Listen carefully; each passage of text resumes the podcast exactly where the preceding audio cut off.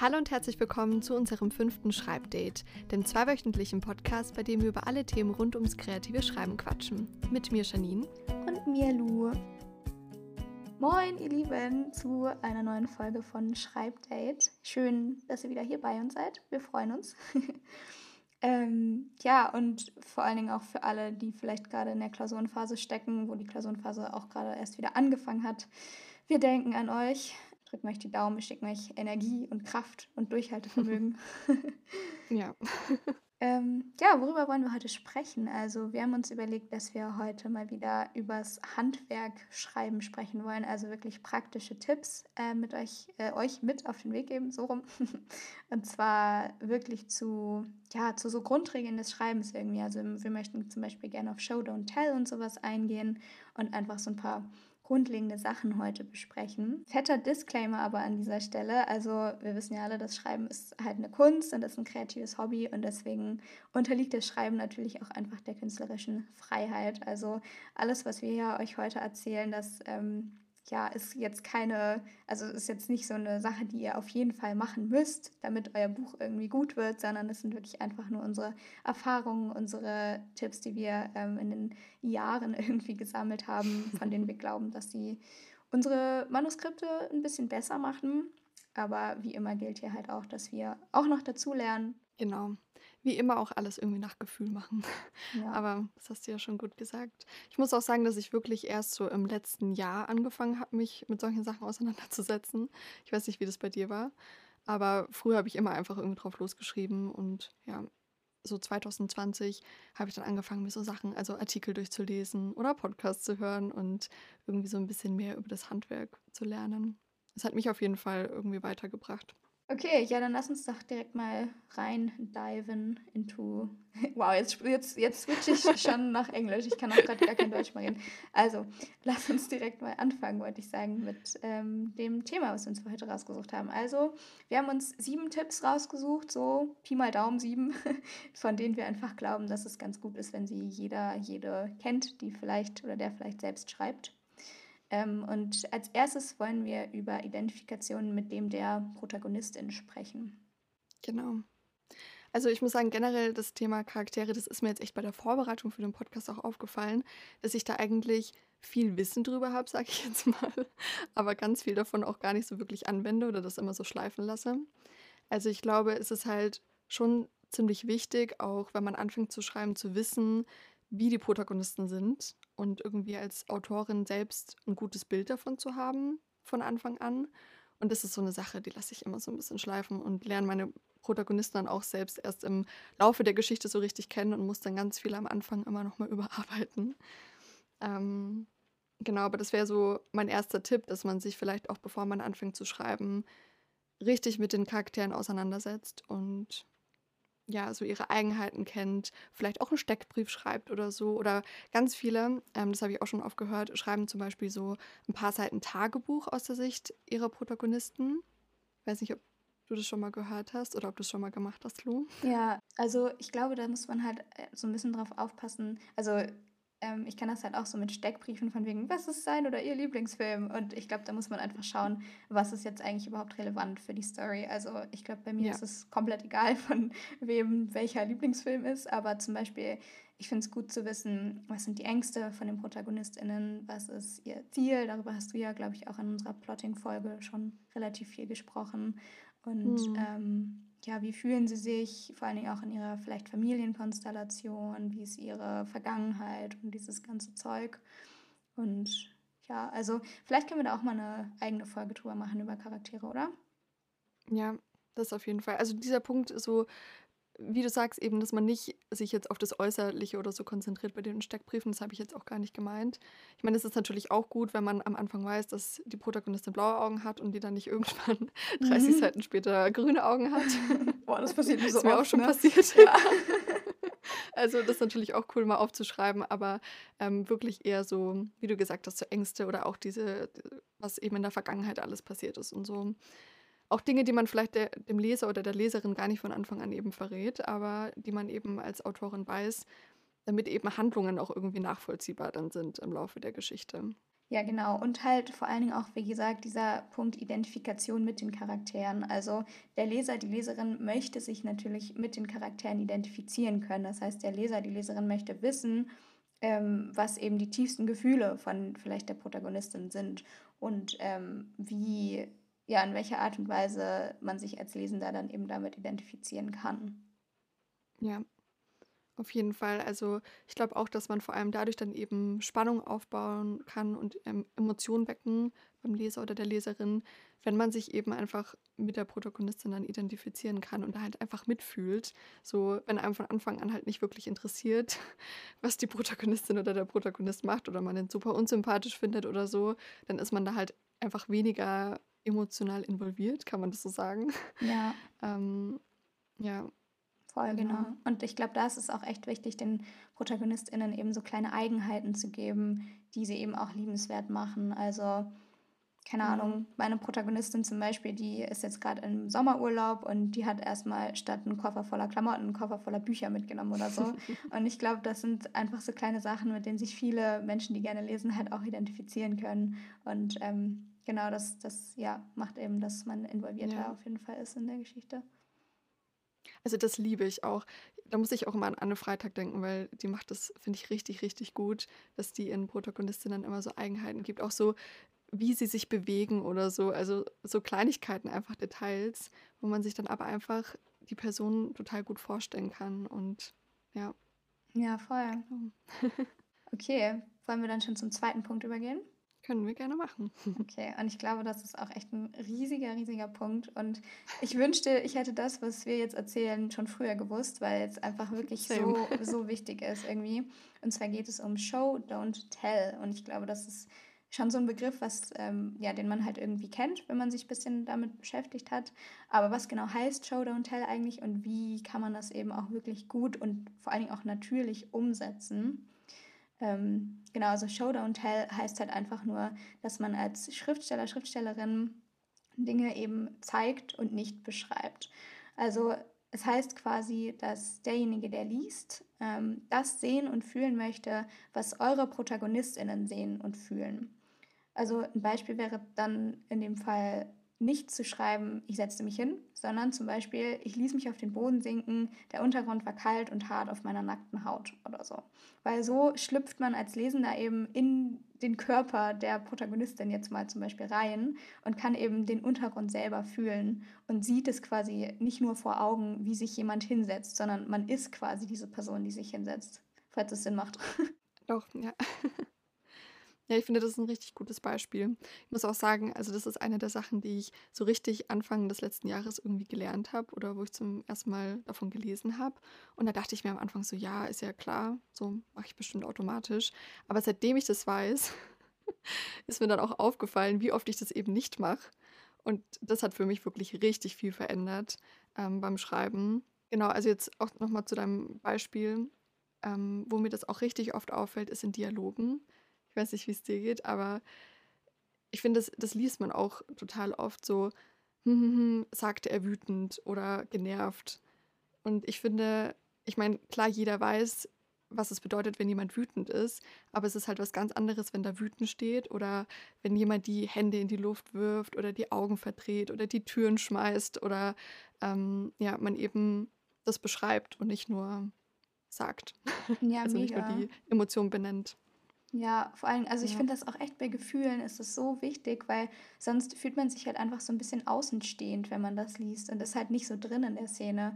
Also irgendwie Genau. echt bei Gefühlen, ja, also dass man eben nicht schreibt, ich war, weiß ich nicht, verzweifelt oder so, sondern dass man halt schreibt, mein Puls raste, ähm, ich hatte eine beklemmende Enge in der Brust, bla bla bla und dass man das halt einfach greifbar macht für denjenigen, der gerade die Szene liest es, ich finde, das verändert so viel, weil du einfach so viel mehr in der Geschichte drin bist und so viel mehr mitfieberst und so. Und ach so, mhm. und noch ein Gedanke vielleicht kurz, der mir da auch immer voll hilft, während ich das schreibe, ist eben der Gedanke, dass wir Menschen Gefühle einfach super selten benennen können, während wir sie gerade fühlen. Also wenn ich jetzt zum Beispiel wütend bin, dann denke ich mir nicht so, ich bin total wütend. Na gut, wütend ist jetzt vielleicht ein blödes Beispiel, aber keine Ahnung, wenn ich verzweifelt bin, um nochmal darauf zurückzukommen, dann denke ich mir jetzt nicht, ich bin verzweifelt, sondern ähm, ich kann, ich kann das halt in dem Moment nicht benennen. Ich weiß halt nur, okay, mein Herz rast und ich fühle mich irgendwie ganz komisch und deswegen sollten eben ProtagonistInnen in Büchern das auch nicht benennen können in den Situationen. Ja, also den Satz habe ich schon in der Vorbereitung in der Notizen gelesen und fand ihn richtig, richtig gut. Also ja, das verdeutlicht es nochmal, finde ich. Ja. Was wir gerade gesagt haben, ja. Genau, also zum einen halt bei eben Dialogen, wie du gemeint hast, dann bei Handlungen, also eben sowas wie sich hinsetzen oder so, dann bei Gefühlen, aber ich finde halt auch echt bei so Situationen, wo man versucht, irgendwie die Protagonistin oder den Protagonisten einzuführen in die Geschichte. Also wenn man irgendwie, ähm, weiß ich nicht, wenn sich der Protagonist oder die Protagonistin halt im, in irgendeinem U-Bahn-System nicht zurecht, äh, zurechtfindet, also so in Berlin oder so, dann ist es immer, finde ich, sinnvoller zu schreiben, ähm, oder das halt an der Situation wirklich zu zeigen. Also zu zeigen, okay, die per Person irrt durch äh, die U-Bahn-Gänge durch, fragt vielleicht um Hilfe, schaut sich Karten an, guckt sich auf Google Maps irgendwie die Route an und so. Und halt nicht zu sagen, ich verirrte mich oder so. Oder ich fand mich im U-Bahn-System nicht zurecht, sondern das halt einfach greifbarer zu machen und halt, ja, eben zu zeigen und nicht zu erzählen. Ja, das finde ich einen richtig, richtig guten Punkt, weil ich finde, das nimmt auch, vor allem wie du gesagt hast am Anfang der Geschichte, hm, wenn einfach wie so ein Steckbrief abgearbeitet wird, das wirkt einfach total unnahbar und ja, man kann es halt e, einfach nicht greifen als Leserin. Ja, eine weitere Sache, über die wir uns auch schon voll oft unterhalten haben, so außerhalb vom Podcast, ist auf jeden Fall ähm, das Tempo, in dem die Geschichte erzählt wird. Finde ich auch super wichtig und das ist auch so eine Sache, mit der ich mich erst so also noch gar nicht so lange beschäftige. Ich glaube tatsächlich auch, dass das so ein Punkt ist, den man ganz oft automatisch richtig macht. Aber ich glaube, es lohnt sich auch, sich darüber Gedanken zu machen. Ja. Und ähm, ja, sich damit auseinanderzusetzen. Weiß ich, wie sind da deine Gedanken dazu? Also, musst du beim Schreiben da konkret drauf achten oder ist das auch eher was, was bei dir automatisch passiert? Hm, also ich achte schon beim Schreiben drauf. Also ich frage mich schon immer so, okay, ist das Tempo, wie sich die ProtagonistInnen jetzt kennenlernen, gerade realistisch? Ist es realistisch, wie, ähm, weiß ich nicht, wie sie sich annähern, wie sie sich vielleicht ineinander verlieben oder so? Und vor allen Dingen denke ich eben auch voll oft über dieses, ähm, dieses Erzählzeit versus erzählte Zeit nach. Und das ist halt einfach nur dieses Konzept, dass eine Situation so schnell zu lesen sein sollte, wie sie eben auch stattfindet. Also, dass man jetzt zum Beispiel bei einer Kampfszene oder so, um jetzt hier mal ein anderes Genre anzubringen, ähm, nicht über fünf Sätze lang eine kleine Bewegung beschreibt oder ähm, irgendwie eine kleine Drehung über fünf Sätze beschreibt, die halt eigentlich nur zwei Sekunden dauert, sondern dass man eben im besten Fall in zwei Sekunden schon diese Handlung quasi lesen können sollte. Ich weiß nicht, ob das jetzt verständlich war, aber Doch, ja. ähm, sonst ist es halt auch wieder so, dass man im Kopf eben nicht dabei ist, also nicht im Kopf der ProtagonistInnen ist, sondern eben wieder nur von außen zuschaut. Und ähm, ja, genau, deswegen dieses Erzählzeit versus erzählte Zeit. Ich weiß nicht, wie das ja. bei dir ist, wie du da irgendwie drauf achtest oder. Ja, also ich finde, es sind ja irgendwie so ein bisschen zwei Punkte. Also zum einen, ähm, wie schnell die Handlung sozusagen vorangeht und wie dann halt in den einzelnen Szenen ähm, eben, also wie schnell man sozusagen schreibt, also nee, die Geschichte erzählt. Mhm. Weißt du, wie ich meine? Ja. Und vor allem bei Dialogen mache ich mir tats tatsächlich voll viele Gedanken darüber. Ähm, ich glaube, das, das, hast du mir auch irgendwann mal angestrichen. Upsi. Beim Testlesen. Ähm, weil ich das echt auch schwer finde, ähm, was man so zwischen den einzelnen Sätzen, die so gesagt werden, noch so mit reinnimmt. Also wie viel man das außenrum beschreibt. Und ich finde es zwar wichtig, das außenrum auch zu beschreiben und die Mimik und so weiter, aber man sollte da vielleicht auch darauf achten, dass es eben nicht überhand nimmt, ähm, weil das Gespräch ja dann in dem Moment im Vordergrund steht. Also ich habe da ein richtig gutes Beispiel dafür. Ich habe nämlich Anfang des Jahres ähm, oder Ende des letzten Jahres ein Weihnachtsbuch gelesen und das war so schlimm, als die zwei Hauptprotagonistinnen aufeinander getroffen sind. Ähm, bei ihrem ersten Gespräch hat, also man hat es aus der Sicht der Frau gelesen, hat sie nach jedem Satz, den er gesagt hat, ähm, so einen inneren Monolog geführt. Und dann sind halt ganz viele Erinnerungen so hochgekommen. Und diese, dieser Dialog, keine Ahnung, wie viele Sätze die gesagt haben, vielleicht zehn insgesamt, hat sich einfach über 20 Seiten oder so gestreckt. Was? Oh Gott. Und also ich habe dann nach dem Kapitel auch tatsächlich das Buch abgebrochen, weil ich bin halt überhaupt nicht reingekommen. Ähm, weil das mich so krass irritiert hat. Ja, nee, verstehe ich ja. voll. Ich habe auch das bei meinem ähm, New Edit-Projekt, haben mir das auch relativ viele von meinen Testleserinnen gesagt, zum Beispiel. Also, das ist jetzt nicht dieses Erzählzeit versus erzählte Zeit, aber auch eher so das Tempo von der Geschichte. Ähm, dass eine, also die erste Nacht quasi von meiner Protagonistin, wo sie da am neuen Ort ist, geht einfach über 100 Seiten. Und es sind zwar sehr viele wichtige Szenen und Dialoge da drin, auch in dieser ersten Nacht, ja. aber es ist halt trotzdem krass, einen Tag über 100 Seiten zu erzählen. Und ähm, ja, so lernt man dann halt irgendwie, vor allen Dingen auch mit den Meinungen von eben anderen Leuten, die das vielleicht gerade lesen. Und ja. ja, also ich glaube, es ist echt relativ wichtig, dass man sich damit beschäftigt. Oh, ich glaube, meine Mitbewohnerin ist gerade durch den Flur gelaufen. Ich hoffe, ihr habt es nicht gehört. Naja, WG-Leben. Ja. Hier sind heute viele Hintergrundgeräusche. Vielleicht hört ihr auch den Regen. Bei mir schüttet es nämlich gerade richtig. Naja, wir sind ja, ja authentisch. Genau.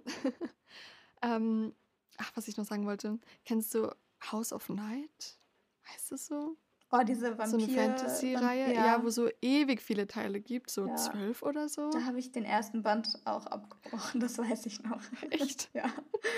Also ich habe es richtig lang durchgezogen. Ich weiß nicht, ob ich wirklich alle gelesen habe, aber es war dann irgendwann auch so, dass sich ähm, ein Buch innerhalb von zwei, drei Tagen oder so abgespielt hat, wenn überhaupt. Und das waren ja auch immer, keine Ahnung, ich würde schon sagen, dass das so 400 Seiten immer waren. Mhm. Und das war halt auch so die Sache, die mich dann irgendwann so krass gestört hat, weil man halt einfach das Gefühl hatte, es geht nicht voran. Ja. So. Ja. Aber vielleicht auch noch mal ganz kurz zu dem, was du gesagt hast mit dem, mit dem Dialog. Ich glaube, man muss auch echt darauf achten, dass man eben dem Leser oder der Leserin quasi Interpretationsfreiraum gibt. Also man mhm. muss einfach im Kopf behalten, ne, jemand, der das liest, kann sich eben auch Sachen selber vorstellen und selber denken. Und man muss nicht jedes kleinste Augenzwinkern beschreiben, man muss nicht jedes Babylächeln irgendwie beschreiben, sondern man muss da halt auch ein bisschen Raum lassen. Ja. weil das ja. halt einfach irgendwie sonst, ja, weil, weil das die, äh, die, die Fantasie irgendwie sonst gar nicht anregt, finde ich, wenn man wirklich alles beschreibt. Ja, ich finde, das ist generell voll der wichtige Punkt. ähm, also mich zum Beispiel, ich weiß, das ist Geschmackssache, aber mich persönlich stört es, wenn äh, zum Beispiel Charaktere zu genau beschrieben werden. Also was die Haare und die Augen und das Gesicht und keine Ahnung was angeht. Also ich finde es total toll, wenn so einzelne Details angesprochen werden, damit man sich halt so ein Bild von der Person machen kann. Aber ich finde es zum Beispiel überhaupt nicht wichtig, dass zum Beispiel die Haarfarbe oder so eine Rolle spielt. Mhm. Also, ja, wie gesagt, ich glaube, das ist Geschmackssache, aber generell, wie du gesagt hast, dass man einfach der Leserin und dem Leser irgendwie Interpretationsfreiraum lässt und ja. Ja. Genau. Okay, jetzt haben wir richtig lang über das Tempo und die Erzählzeit geredet. Upsi. Ja. Ja, dann mhm. lass uns doch mal zum vierten Punkt übergehen. Eigentlich ist es jetzt auch gerade irgendwie schon der fünfte Punkt, aber macht ja nichts. Mhm. Und zwar relativ selbsterklärend, aber man sollte natürlich schon darauf achten, dass man Wortwiederholungen und immer gleiche Metaphern und immer gleiche Ausdrücke vermeidet in seinem Manuskript. Ja, ja, also ich weiß nicht, ich kann ähm, hier mal kurz ein Beispiel anbringen. Zum Beispiel bei Wir sind das Feuer von Sophie Bichon. Ich habe die Reihe, also es ist eine Dialogie, ich habe sie absolut geliebt. Ich fand die Bücher ganz, ganz toll, deswegen ist es ein minimaler Kritikpunkt an der Stelle. Aber ähm, an, also in diesen Büchern ist es halt so, dass zum Beispiel Gefühle ganz oft sehr detailliert und eben auch ähm, sehr wiederkehrend beschrieben werden. Und zum Beispiel auch, dass der Protagonist die Protagonistin andauernd Feuermädchen nennt. Und zwar auf jeder zweiten Seite. Und irgendwann denkt man sich halt auch so, okay, ich habe es jetzt kapiert. So, ich habe verstanden, dass sie ein Feuermädchen ist. Oder ich habe verstanden, dass seine Augen karamellfarben glitzern in der Sonne oder so. Und also es ist relativ selbsterklärend, aber ich glaube schon wichtig, dass man da eben ein bisschen drauf aufpasst. Ja. Fällt dir das leicht? Weil bei mir fällt mir das total oft auf, dass ich Sachen immer sehr, e also was heißt immer, aber so bestimmte Dinge dann immer gleich beschreibe und mache mir dann immer Ewigkeiten Gedanken darüber, wie ich das irgendwie anders beschreiben könnte. Ja, nee, das kenne ich. Also ich habe das auch bei meinem ersten Manuskript voll gemerkt, dass irgendwie der Protagonist auf jeder zweiten Seite erstmal tief durchgeatmet hat zum Beispiel oder sich erstmal durch die Haare gefahren ist und dann das halt auch einfach so oft kam.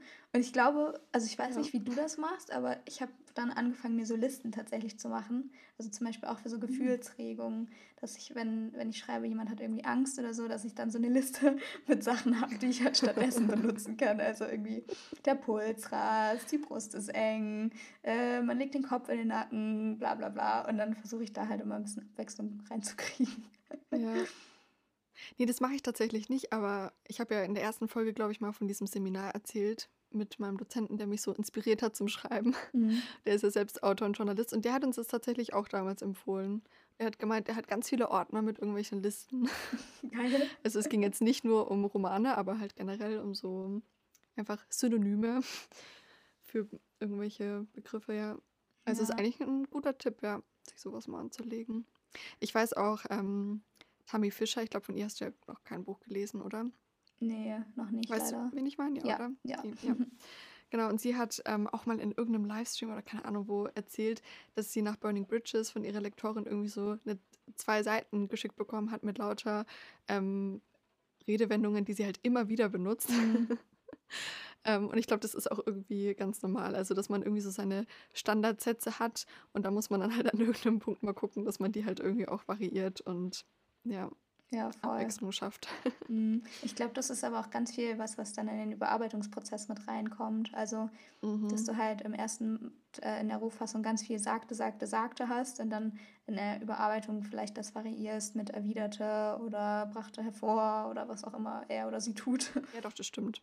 Das ist, glaube ich, vor allem dann beim Überarbeiten nochmal so eine Sache. Mhm. Und kurz eine Webseitenempfehlung an der Stelle. Also wahrscheinlich kennen das viele von euch auch schon, aber synonyme.voxicon.de ist es, glaube ich.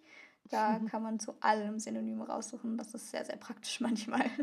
Da war ich auch schon drauf, ja. nice. Als nächsten Punkt haben wir uns aufgeschrieben, dass jede Szene Gewicht haben soll. Das ist ja eigentlich so ein bisschen das Thema, was du vorhin auch angesprochen hast, zum Beispiel in deinem letzten Manuskript, dass diese eine Nacht so super lange ging, Mhm. dass man eben auch darauf achtet, dass man wirklich nur die Dinge mit reinnimmt, die wirklich wichtig sind und die Handlung voranbringen. Und ich meine, ich glaube, das ist einfacher gesagt als getan. Mhm. Ja.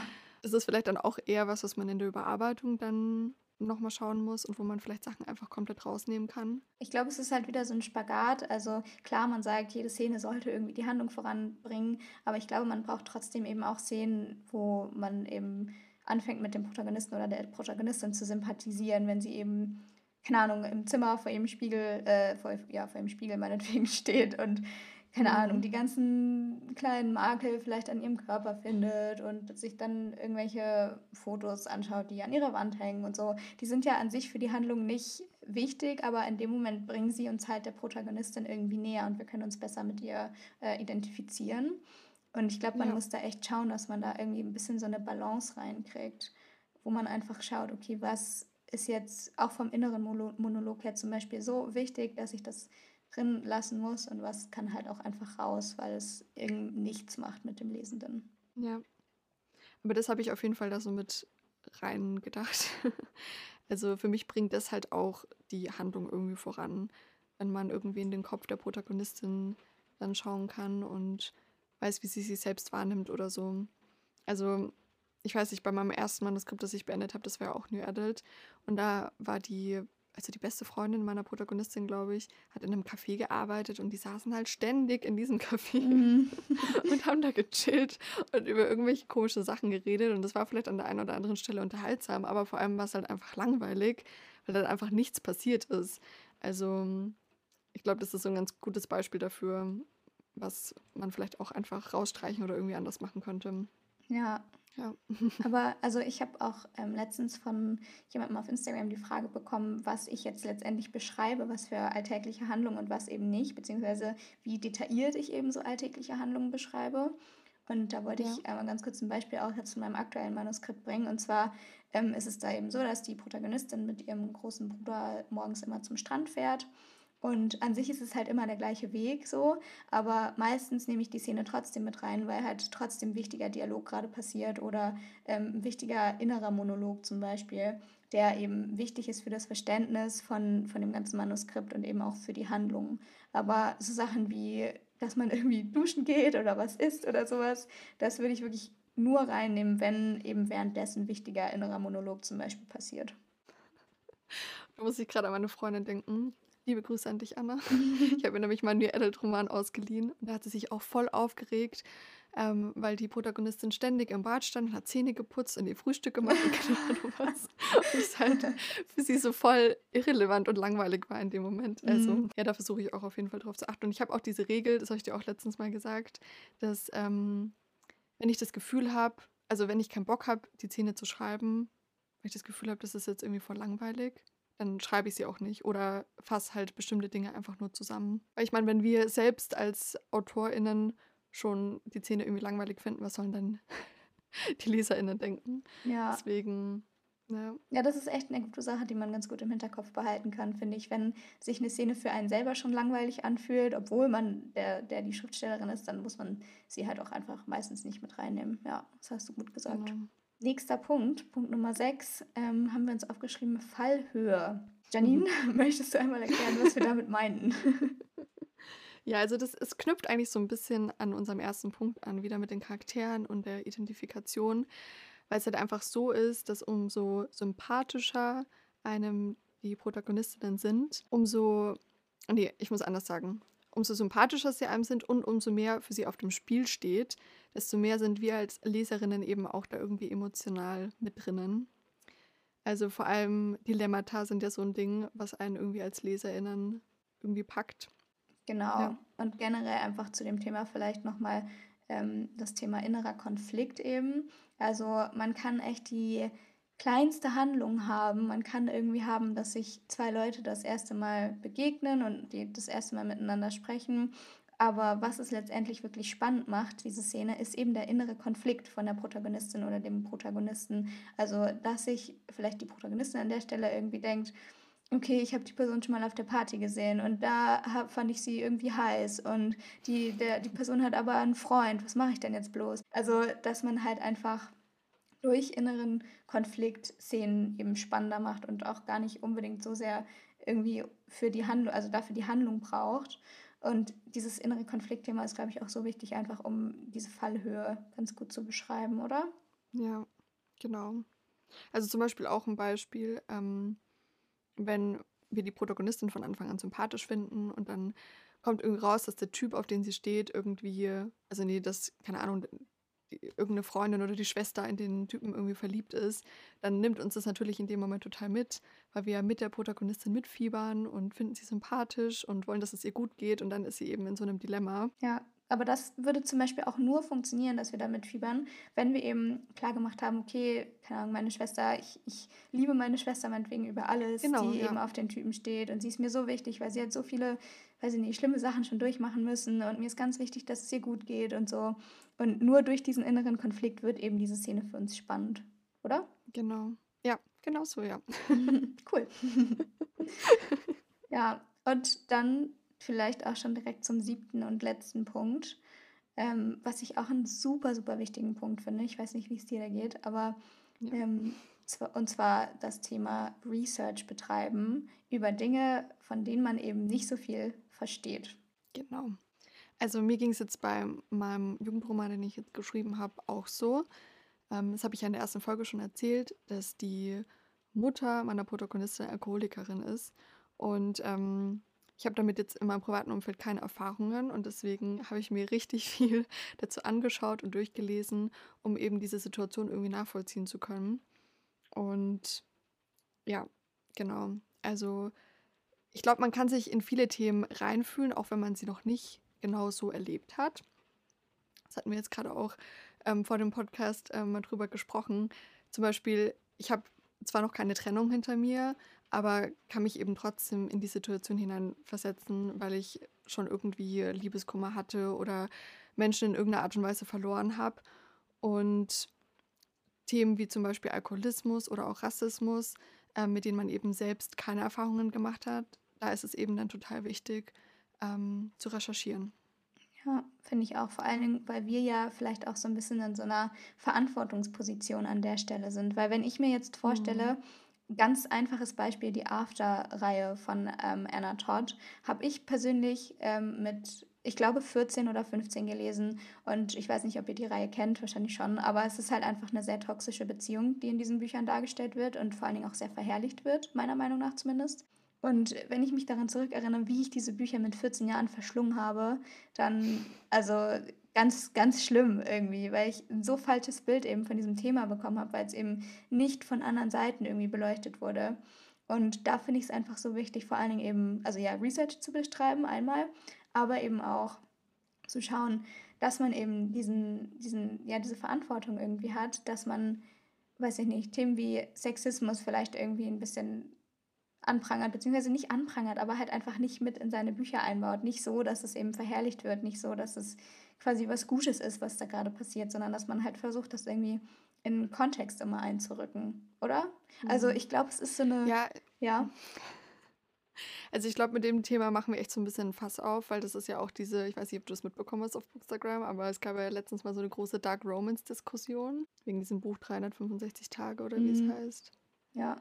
Und das, das ist dann halt immer so die Frage, weil ähm, viele ja auch der Meinung sind, okay, es ist Fiktion und ähm, sie wollen dann eben sowas lesen, auch wenn sie in, im echten Leben natürlich nicht von irgendeinem Typen entführt werden wollen. Also ich habe das Buch nicht gelesen, aber das ist so das, was ich äh, mitbekommen habe. Mhm. Und deswegen, ja, also ich bin da deiner Meinung auf jeden Fall. aber ich glaube, das ist ein sehr komplexes Thema, ja. Ja, das wir jetzt auch nicht so innerhalb von zwei, drei Minuten irgendwie ja, abarbeiten können. Vielleicht machen wir da mal eine eigene Folge drüber. Können genau. wir ja genau. mal gucken. Ich glaube, mit dem Punkt wollen wir auch einfach so ein bisschen ähm, dazu anregen, einfach sich eben über die Dinge, die man schreibt, eben einfach wirklich auch Gedanken zu machen und zu recherchieren. Und was man dann daraus macht, ist ja dann nochmal ein anderes Thema. Mhm. Genau. Ja, einfach nur dieses, okay, ich weiß vielleicht als weiße, privilegierte Frau in unserer Gesellschaft nicht, wie es eben ist, von Rassismus betroffen zu sein. Also schreibe ich jetzt auch keine Szene, ohne mich vorher damit beschäftigt zu haben, sondern ich versuche vielleicht, ähm, weiß ich nicht, Berichte von Betroffenen zu lesen oder ähm, mich anders damit auseinanderzusetzen. Zu kommen auch, genau. Ja. ja. einfach um ähm, das eben auch richtig darzustellen so und eben sich auch richtig da hineinversetzen zu können und das halt ja in Anführungszeichen richtig schreiben zu können. Genau. Ja, da sind wir schon am Ende, oder? Yes.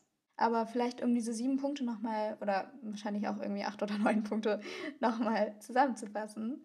Wir haben über Identifikation mit ähm, Protagonisten und Protagonistinnen geredet. Wir haben über Show Don't Tell geredet, also Sachen eben nicht zu beschreiben, sondern wirklich zu zeigen. Dann haben wir ähm, über das Tempo bzw. die Erzählzeit versus die erzählte Zeit gesprochen. Ähm, und über Wortwiederholung, dass man Wortwiederholung und vor allen Dingen auch so immer gleiche Metaphern und so vermeiden sollte, solange das irgendwie geht. Und dann haben wir erwähnt, dass ähm, ja, jede Szene irgendwie Gewicht haben sollte, beziehungsweise man schauen sollte, ähm, ja, dass jede Szene so ein bisschen die Handlung eben vorantreibt und man keine total unnötigen Szenen dabei hat. Dann haben wir über die Fallhöhe gesprochen, also einfach, dass es mit innerem Konflikt spannender wird und vor allen Dingen auch, je mehr auf dem Spiel, spielt, auf dem Spiel steht, desto spannender wird es. Genau, und dann haben wir jetzt gerade noch über Research gesprochen, dass man auf jeden Fall über Dinge ähm, sich informieren sollte, mit denen man sich vielleicht vorher noch nicht so auseinandergesetzt hat. Ja, wie immer gut zusammengefasst, Lou. Danke. Ansonsten freuen wir uns natürlich auch wie immer, wenn ihr diesen Podcast Freundinnen empfehlt, die sich ebenfalls fürs Schreiben interessieren. Und wir freuen uns über eure Nachrichten und Erwähnungen auf Instagram sehr, sehr doll. Wirklich, also es freut uns wirklich sehr, sehr doll. Das sagen wir nicht nur so, sondern es ist wirklich richtig schön zu sehen, wie ihr diesen Podcast hört und feiert. Das ist ganz cool. Ja, ansonsten, falls ihr den Podcast gerade auf Apple Podcast hört, würden wir uns natürlich auch freuen, wenn ihr dem Podcast eine Bewertung da lasst. Ja, dann sehen wir uns in zwei Wochen, beziehungsweise nein, wir hören uns in zwei Wochen. Yes. Zum nächsten Schreibdate wieder. Ciao. Tschüss.